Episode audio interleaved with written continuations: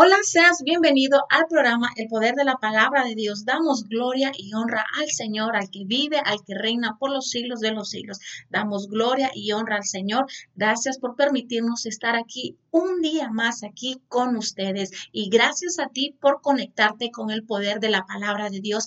Que este tiempo y este momento que vamos a compartir juntos, aprender de la palabra de Dios, sea de bendición para tu vida. Y en el nombre de Jesús, que sea el Espíritu Santo de Dios tocando, ministrando tu alma, tu espíritu, tu alma y todo tu ser. Y que el poder de la palabra de Dios venga sobre tu casa en el nombre de Jesús. Y vamos a empezar. La doctrina de Balaam. ¿Alguna vez has escuchado acerca de esta doctrina?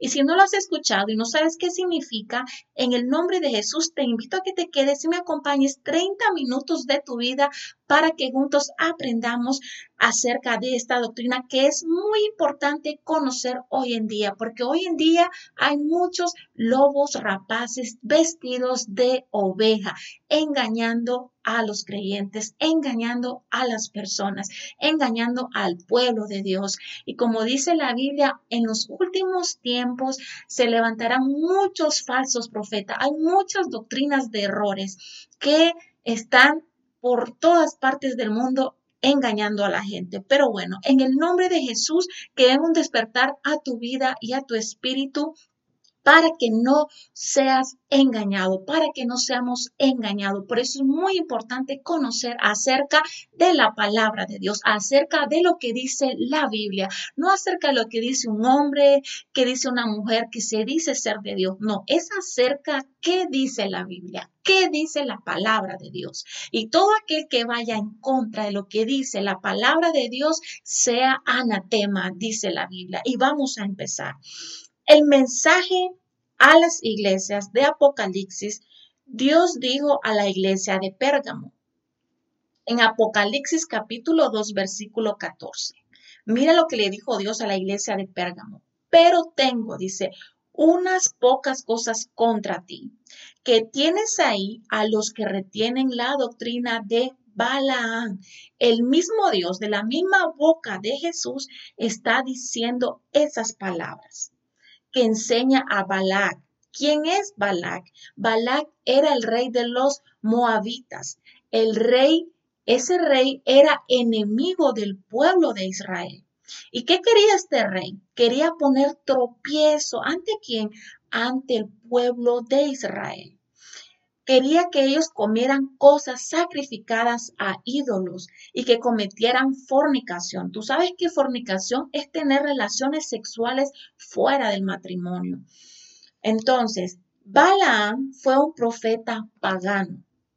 Sígueme bien, fue un profeta pagano del Antiguo Testamento y fue contratado por Balac para maldecir al pueblo de Israel me sigues aquí, te das cuenta que primero nosotros aquí en esta historia bíblica, el pueblo de Israel, que es el pueblo de Dios, tenía un enemigo llamado Balak, que era el rey de los moabitas. Era ese pueblo enemigo de Israel. Hoy en día nosotros tenemos un enemigo. ¿Tú sabes quién es?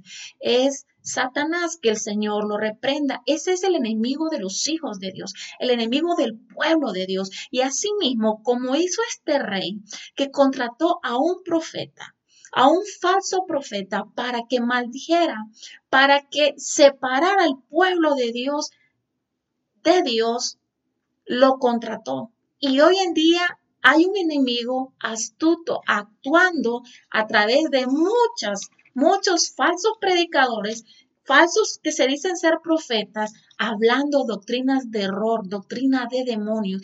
Y sabes que una cosa te voy a compartir aquí brevemente, Dios lo permite. ¿Sabes por qué?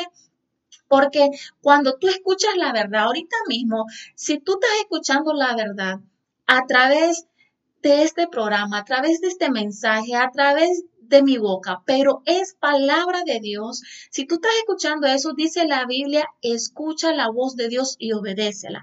Entonces, como muchas personas, Dios le ha dado la oportunidad de escuchar, de de escuchar la palabra de Dios, la palabra verdadera de Dios. Y si en ese momento no actuamos, no, no, no, reaccionamos a la voluntad de Dios, a la palabra de Dios, dice el Señor que Él nos entrega a una doctrina de error. Es bíblico eso.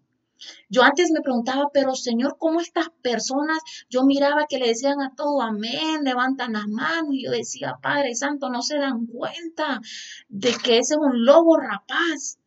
¿Y cómo uno se da cuenta? escudriñando las escrituras y más adelante te voy a, a, compartir la palabra de Dios, la palabra, pura palabra de Dios, cómo identificar a esos lobos rapaces. Entonces, pero Así en mi poquita experiencia yo decía, ¿cómo es posible, Señor, que esas personas para todo levantan sus manos, dicen amén, se gozan, se maravillan, escuchando doctrina de errórico? ¿Por qué no se dan cuenta? Porque no escudriñan la palabra de Dios, no escudriñan la palabra de Dios. Y también cuando viene alguien a decirles la verdad, palabra de Dios, se enojan, se molestan y no les gusta. Entonces, ¿qué hace el Señor? Lo entrega a doctrina de error, doctrina de demonios. Entonces, mira lo que dice eh, la doctrina de Balaam. Tú dirás, ¿qué enseña la doctrina de Balaam? La doctrina de Balaam, recuerda que una doctrina son enseñanzas. Son enseñanzas y a ti, a ti se te enseña conforme a esa doctrina, conforme a esa enseñanza de esa persona. Y entonces así te enseñan a ti, entonces tú así vas a creer y vas a creer solamente lo que a ti te han enseñado, que sea basado en esa doctrina. Ya sea esta o, otras muchas doctrinas, falsas doctrinas que hay en el mundo. Entonces, mira, ¿qué enseña la doctrina de Balaam? Busca muy bien que se violen los decretos de Dios. Oiga bien esto, la doctrina de Balaam, ¿qué busca? Simplemente separarnos de Dios. La doctrina de Balaam, ¿qué busca? Busca que se violen, que tú quebrantes, que rompas la palabra de Dios. Si la palabra de Dios, un ejemplo, te dice no mientas, no robes, eso busca eh, la doctrina de Balaam. Miente, nada pasa.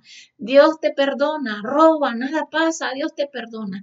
Esa es la doctrina de Balaam que busca, que va en contra de la palabra de Dios y que va en contra de los principios bíblicos de Dios. ¿Y qué te dicen? Sí, hazlo, no pasa nada, no pasa nada. Se ha escuchado que muchas personas, aún dentro de la iglesia, y según que se dicen ser cristianos, ser creyentes, te dicen tal cosa que tú sabes que está mal y te dicen, sí, hazlo, no pasa nada, no pasa nada. Ese es como un dicho, ¿verdad? De Balaam. No pasa nada, no pasa nada. Claro que va a pasar. ¿Y cómo tú hablas tan seguridad y tienes seguridad de que algo va a pasar? Porque he leído la Biblia. Y todo, recuerden, recordemos todo esto. Todo, todo, todo lo que nosotros hagamos tiene su efecto. Todo, todo, todo. Entonces, eso es lo que busca la doctrina de Balaam. Y mira muy bien esto. La doctrina de Balaam también viola los principios de santidad.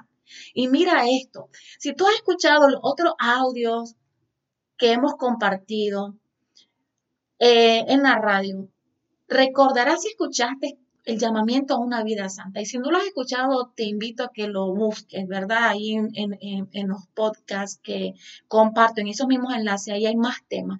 Pero mira, esto es muy importante, el llamamiento a una vida santa. Ahí explicamos que Dios nos llama a vivir en santidad. Y tú dirás, pero ¿por qué? Si es muy difícil vivir en santidad en un mundo lleno de maldad, lleno de tanta maldad, de tanto vicio, que la gente ahora es tan descarada y lo hace todo hasta plena luz del día. Y tú dirás, pero ¿y cómo Dios ahora está pensando en santidad? Es que mira, los tiempos han cambiado, van de mal en peor pero la palabra de Dios nos dice claramente, tú sabes que la palabra de Dios es la misma de ayer, de hace dos mil años, la misma de hoy, de siempre, será la misma la palabra de Dios, la palabra de Dios no tiene caducidad, no vence. Entonces, ¿y qué nos dice la palabra de Dios? Sean santos, ¿por qué? Porque nuestro Dios, nuestro Padre es santo. Amén. Gloria al Señor. ¿Te das cuenta? Entonces, y tú, entonces te das cuenta por qué debemos de nosotros practicar la santidad. Hay unas personas, y aún siendo pastores, dicen, ay, no, pues, si hablamos de pecador, yo soy el primero. Santo Dios, el Señor lo reprende. Imagínate tú, entonces, si un pastor dice esas palabras, tú te imaginas cómo está el resto de la congregación. O esa persona que tú escuchas en, en las redes sociales. ¿Te das cuenta? Entonces, aquí nosotros escuchamos así nosotros también nos vamos a dejar influenciar por las palabras que dice esa persona, pero date cuenta, date cuenta, tú pregúntate, es que dice la palabra de Dios. No es que dice el pastor reconocido, la pastora reconocida, la mujer de Dios reconocida, la famosa, la aplaudida. No, vayámonos, vayámonos a la Biblia. ¿Qué dice la palabra de Dios? Que la palabra de Dios nos va a sacar de nuestra ignorancia, como a mí me ha sacado. A mí el Señor me ha sacado de mi ignorancia y le doy gloria al Señor por eso, porque Él me ha abierto, me ha quitado la senda, la, la, la, como algo, una venda que traes tapado en tus ojos, ¿no? Así estaba yo antes, ciega, solo caminaba por donde me decían, pero gloria al Señor que me quitó esa venda de mis ojos y yo tengo esa oportunidad, ese privilegio hermoso de abrir la Biblia, de escudriñarla. Y no lo hacemos solo, ¿Sabes? Ahí está el Espíritu Santo de Dios que dice que nos guía a toda verdad y que también es nuestro maestro.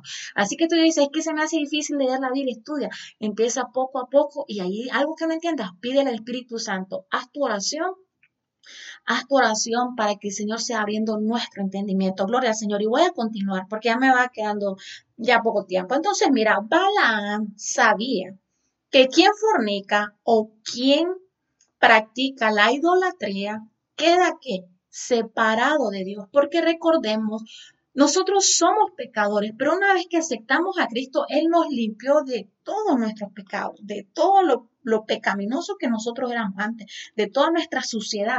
Él nos limpió. Entonces, ya una vez que aceptamos a Jesús, ¿tú crees posible? Es como que tú te pones un vestido blanco, ¿verdad? Perdón, vestido blanco, y tú dices, no, pues yo no quiero ensuciar mi vestido. Y más si tienes una actividad familiar, algo importante, tú dices, no, yo no quiero que ensuciarme o tienes cuidado cuando comes, que no se te caiga la bebida, un refresco, la comida, más si tienes salsa, etcétera, etcétera, ¿verdad? Entonces, así como tú cuidas ese vestido blanco para que no se te ensucie, tienes mucho cuidado, así mismo nosotros tenemos que cuidar nuestro vestido espiritual que hemos obtenido a través de la sangre de Cristo cuando venimos a Él y le entregamos nuestra vida. Él nos cambia nuestras vestiduras. Él nos cambia nuestras vestiduras. ¿Y cómo es posible que va a volver a manchar otra vez ese vestido? ¿Y sabes cómo se mancha ese vestido? Con nuestros pecados. Y por muy pequeño que sea, por muy pequeño que sea el pecado, lo manchamos. Entonces, entonces la, doctrina de Balaán inducía al pueblo a que, a que fornicaran a que cometieran a fornicación, a que estuvieran con otra persona que no fuera su esposo, o tuvieran otras cosas, ¿no? Y quisieran idolatría. Así se les enseñó y que practicaran todas esas malas cosas. ¿Para qué? Para quitar a Dios de en medio. Porque mira, pensemos, ¿tú crees que Dios va a estar en medio de un acto que es pecaminoso en medio de un acto que a Dios no le agrada. No, porque Dios no puede vivir en el mundo. Dios no puede vivir en medio de unas personas que solo salen maldad de su boca o que hacen cosas promiscuas con su cuerpo. ¿Tú crees? Entonces sí, si te das cuenta, entonces nuestro Dios es un Dios santo, es un Dios puro, es un Dios hermoso, maravilloso, un Dios de orden, dice la Biblia. Va a estar, imagínate que tú estés en tu cuarto y tengas un desorden ahí en medio de ese desorden tengas como un cerro de ropa sucia, zapatos tirados por allá, por acá, y más si huelen feo, ¿verdad? Tienen su olorcito ahí. Imagínate que tú ahí en medio de toda esa suciedad, en medio de toda esa inmundicia, estés haciendo una oración a nuestro Señor, ¿verdad? Que no, nosotros debemos de limpiar nuestro cuarto, nuestro rinconcito que tenemos ahí, incluso nuestra casa. ¿Por qué? Porque somos hijos de Dios. ¿Tú te imaginas un hijo de Dios viviendo en medio de la inmundicia, ¿verdad? Que no. Entonces, les doy ese ejemplo para que nos tengamos una idea cómo es en lo espiritual, en lo espiritual. Entonces, la doctrina de Balán, ¿y sabes qué? Se presenta con sutileza. No te va a decir, ay, esta es la doctrina de Balán, practiquen estas cosas. No, entra como el pecado, como Satanás, con sutileza, con sutileza, sin que uno se dé cuenta. Y hace creer que los ídolos son instrumentos de fe. Hay muchas personas que andan hasta con amuletos, que andan con ojitos, que con manitos, todos esos son objetos de idolatría, pero le hacen creer a esas personas que son objetos de fe, que es una manera de que los lleva a Dios, que es una manera que representan a Dios, que otros que abogan por uno ante Dios, ¿sí ve? Entonces lo hacen ver como bueno. Porque si te dijeran, oh, que la idolatría te separa de Dios, pues todos agarraran esas estatuas, esas imágenes que no tienen poder, ¿verdad? Y los destruirían. Pero no, le entran con sutileza, le entran con mentiras, que es un acto de fe.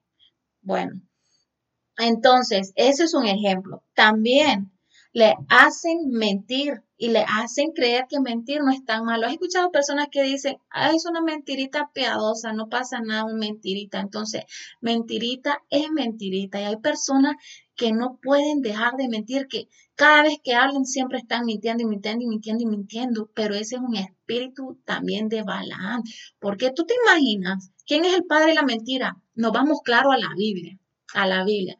¿Quién es el padre de la mentira? Ya tú sabes quién es ese ser, que no lo quiero estar mencionando, que el Señor lo reprenda, ¿verdad? Entonces, te das cuenta. La Biblia me dice que Él es el padre de toda mentira. Entonces, imagínate tú.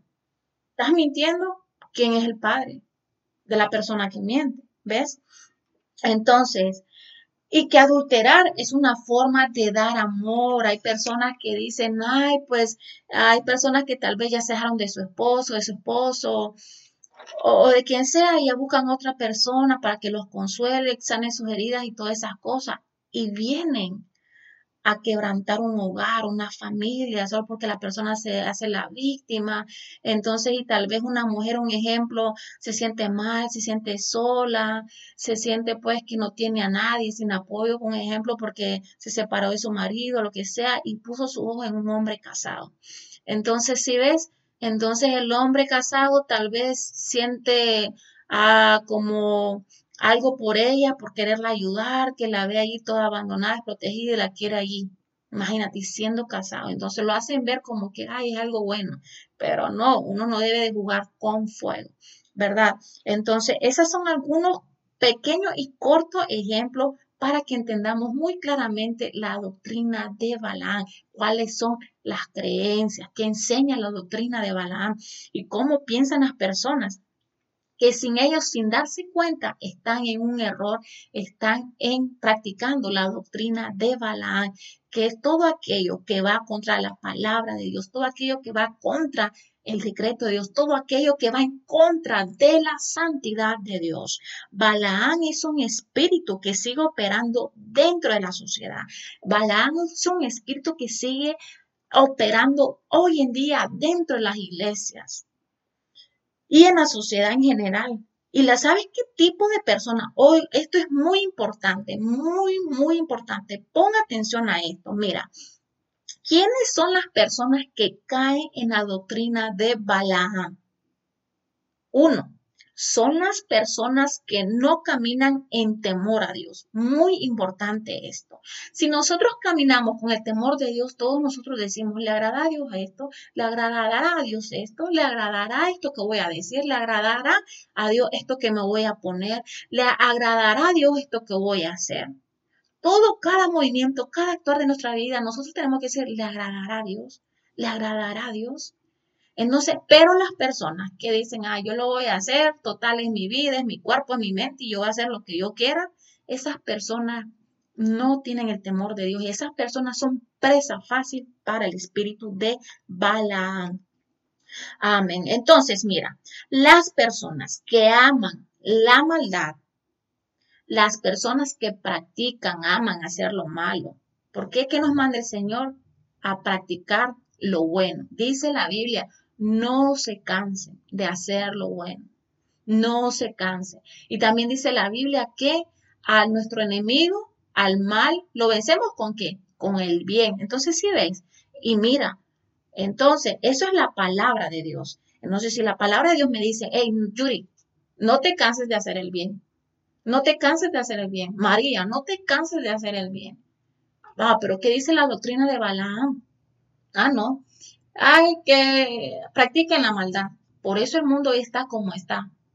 Aparte porque todo Dios lo permite, ¿verdad? Y son señales de que Cristo viene pronto y por eso el Señor está alertando. Si estás en una doctrina de error, Abre tus ojos, pídele al Señor que guíe tus pasos porque el Señor responde, el Señor responde. Amén.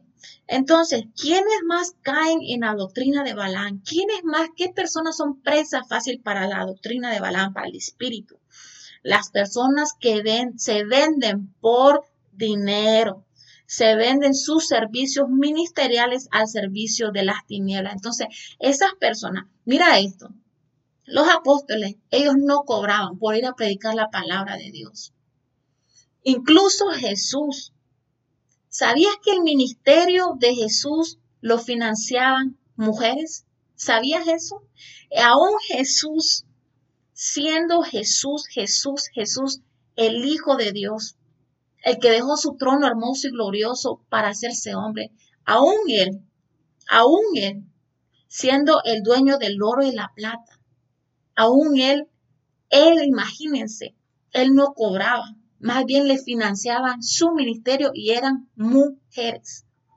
Entonces, si te das cuenta, incluso los apóstoles, los discípulos que lo seguían a Jesús, ellos no cobraban por ir a dar una palabra, ellos no cobraban por ir a, a, hacer una oración por un cojo, por un endemoniado, no cobraban. Entonces, es muy importante, por eso el Señor nos dice, nosotros que le servimos al Señor, incluso todos los hijos de Dios no debemos de poner nuestro corazón en el dinero. ¿Por qué? Porque son presa fácil para el enemigo, presa fácil para Balaam. ¿Para qué? Porque por amor al dinero, si tienes amor al dinero, entonces te vas a vender, como dice la Biblia, te vas a prostituir espiritualmente. No es como físicamente, ¿verdad? Que venden su cuerpo las, las prostitutas, pero cuando uno se prostituye espiritualmente es que vendes tu ministerio, tu don a servicio y la pones al servicio de las tinieblas. ¿Por qué? Por el amor al dinero. Entonces, esas personas son las que son presa fácil en la doctrina de Balaam. Y voy terminando. La manera de darte cuenta que esta doctrina ha ganado terreno hoy en día en la sociedad, en congregaciones, es cuando ya no se distingue, oiga bien esto, ya no se distingue a un hijo de Dios de un impío. ¿Y quién es un impío? Los que no conocen a Dios, los no creyentes, si te das cuenta. Entonces, cuando ya no se distingue, cuando tú ves a una persona y tú dices, mm, este es una cristiana, esto es un hombre de Dios, una mujer de Dios. Uno al verlo uno dice, pero cuando tú ves y dices, no, pues este es un impío, eh, este pues realmente no es creyente. ¿Por qué? Por cómo se ve, cómo se viste, cómo habla, cómo camina, por muchas cosas, ¿verdad? Pero entonces uno, mi punto aquí es que uno sabe distinguir, ¿verdad? Tú dices, oh, si ese es un, hombre de Dios, una mujer de Dios, o no, esa, esa no, esa no es creyente o él no es creyente, ya se sabe, ¿verdad? A simple vista. Pero el problema es cuando ya no se distingue quién es un hijo de Dios de un impío. Si te das cuenta, entonces, si tú ves que estás en una congregación y estás viendo que esas personas se dicen ser cristianos, ah, pero llegan a la iglesia con unos vestidos. Y no es que yo sea tan así que, que digas, ay, qué anticuada o que, que me la crea la gran santa. No, sino simplemente como dice la Biblia. Te repito lo que dice la Biblia, vestir con modestia. Entonces, yo he visto personas que van a la iglesia como que se van a una disco hasta con unos vestidos brillantes, hasta con un rajado así en la pierna, con un labial bien rojo, con los ojos bien maquillados, tal como si vas a una fiesta. Entonces, no estoy juzgando, solamente te estoy poniendo un ejemplo, ¿verdad? Es un ejemplo. Entonces, tú dices, ok, esta mujer va a la iglesia o va a la disco. Si ves, entonces ahí hay un problema. ¿Por qué? Porque ya no distingue o es cristiana o es impía, o es cristiana o es no creyente. Si me sigue. Ah, pero te confunde cuando la ves dentro de la iglesia. Si me sigue, ¿verdad? Entonces ese es mi punto. Mi punto no es de criticar, no es de juzgar, no es de condenarla, no. Señor me libre de eso. No soy nadie para hacer eso. Simplemente es un ejemplo de que ya no se distingue cuando las personas están bajo este espíritu de Balaán. Y nosotros los hijos de Dios tenemos que distinguirnos de los demás, que te vean y digan, es una mujer de Dios, es un hombre de Dios, es hija de Dios, vivo, del Dios vivo. Gloria al Señor porque nuestro Dios vive. Y mira, si la forma de hablar y de vestir, las actitudes y los hechos son los mismos, que de los de cualquier persona que no teme a Dios, significa que Balaán ya está dentro de esa congregación. Significa que Balaán ya está operando dentro de esa persona también, porque recuerda que es un espíritu, porque mira, nos tenemos que distinguir de nuestra forma de vestir, de las personas que no tienen temor de Dios, de las personas que no son creyentes, nuestras actitudes. Nosotros no podemos reaccionar, por mucho que nos enojemos y tú digas, ay, no, pero es que yo también soy ser humano y me corre sangre por las venas. No, pues a mí también. Pero el Señor nos enseña control y dominio propio. No lo aprendemos de la noche a la mañana, pero a medida que uno lo va practicando, va ganando terreno en tu vida el Espíritu Santo de Dios. Entonces, si ves, entonces, ¿cómo tenemos que distinguir nosotros, los hijos de Dios, en nuestra manera de vestir, en nuestras actitudes? Nos tenemos que distinguir en nuestro fruto. Pero si tú no puedes distinguir esto de unas personas o de una congregación con las del mundo, ha ganado terreno quién? La doctrina de Balaam, que esa doctrina es la que te separa de Dios. Entonces, en el nombre poderoso de Jesús, tenemos que pedirle al Señor que abra nuestros ojos, nuestro entendimiento y que y en, tu, en tu congregación tú ves estos frutos o estos hechos manifiestos en las personas, órale en el nombre de Jesús y que este fuera todo ese espíritu de Balaam, todo ese espíritu de inmundicia, en el nombre de Jesús y órale al Señor para que venga la santidad sobre su vida, sobre tu casa, sobre tu hogar, sobre tu familia, sobre la congregación. En el nombre de Jesús, y sí es posible. Entonces la Biblia es clara. Mira lo que dice, voy terminando ya. En primera de Pedro, capítulo 1, versículo 15 al 16. Dice así, la Biblia es clara. Dice la Biblia, mira, sean santos en todo lo que hagan, como también es santo quien nos llamó. Entonces, si te das cuenta, la Biblia es clara, dice, sean santos en qué? En todo. Absolutamente todo. Muchas veces, muchas veces antes, y todavía un poco más, pero es menos, pero más era antes que el Señor me reprendía mucho cuando yo hablaba, cuando yo hablaba con mis palabras y decía, y me reprendía y me decía, con esa misma boca que estás diciendo esas palabras, vas a predicar, vas a hablar mi boca, ¿sí me entiendes? Entonces, y lo he aprendido y lo he aprendido y yo digo, Señor, santifica mi boca, Señor, santifica mi boca para hablar tu palabra nada más, que mi boca sea santa para hablar palabra de Dios. Amén. Entonces, entonces, pero ese es un ejemplo de que nosotros, hasta cada palabra que sale de nuestra boca, tenemos que ser santos. ¿Como quién? Como quien nos llamó, porque si decimos ser hijos de Dios, nuestro Dios es santo, no es un mundo, no es pagano, ¿verdad que no? Entonces, seamos santos como quien. ¿Quién te llamó a ti? ¿Quién me llamó a mí? Fue nuestro Dios, nuestro Dios que es puro y santo, el que está, el que aborrece, dice, el pecado, el pecado.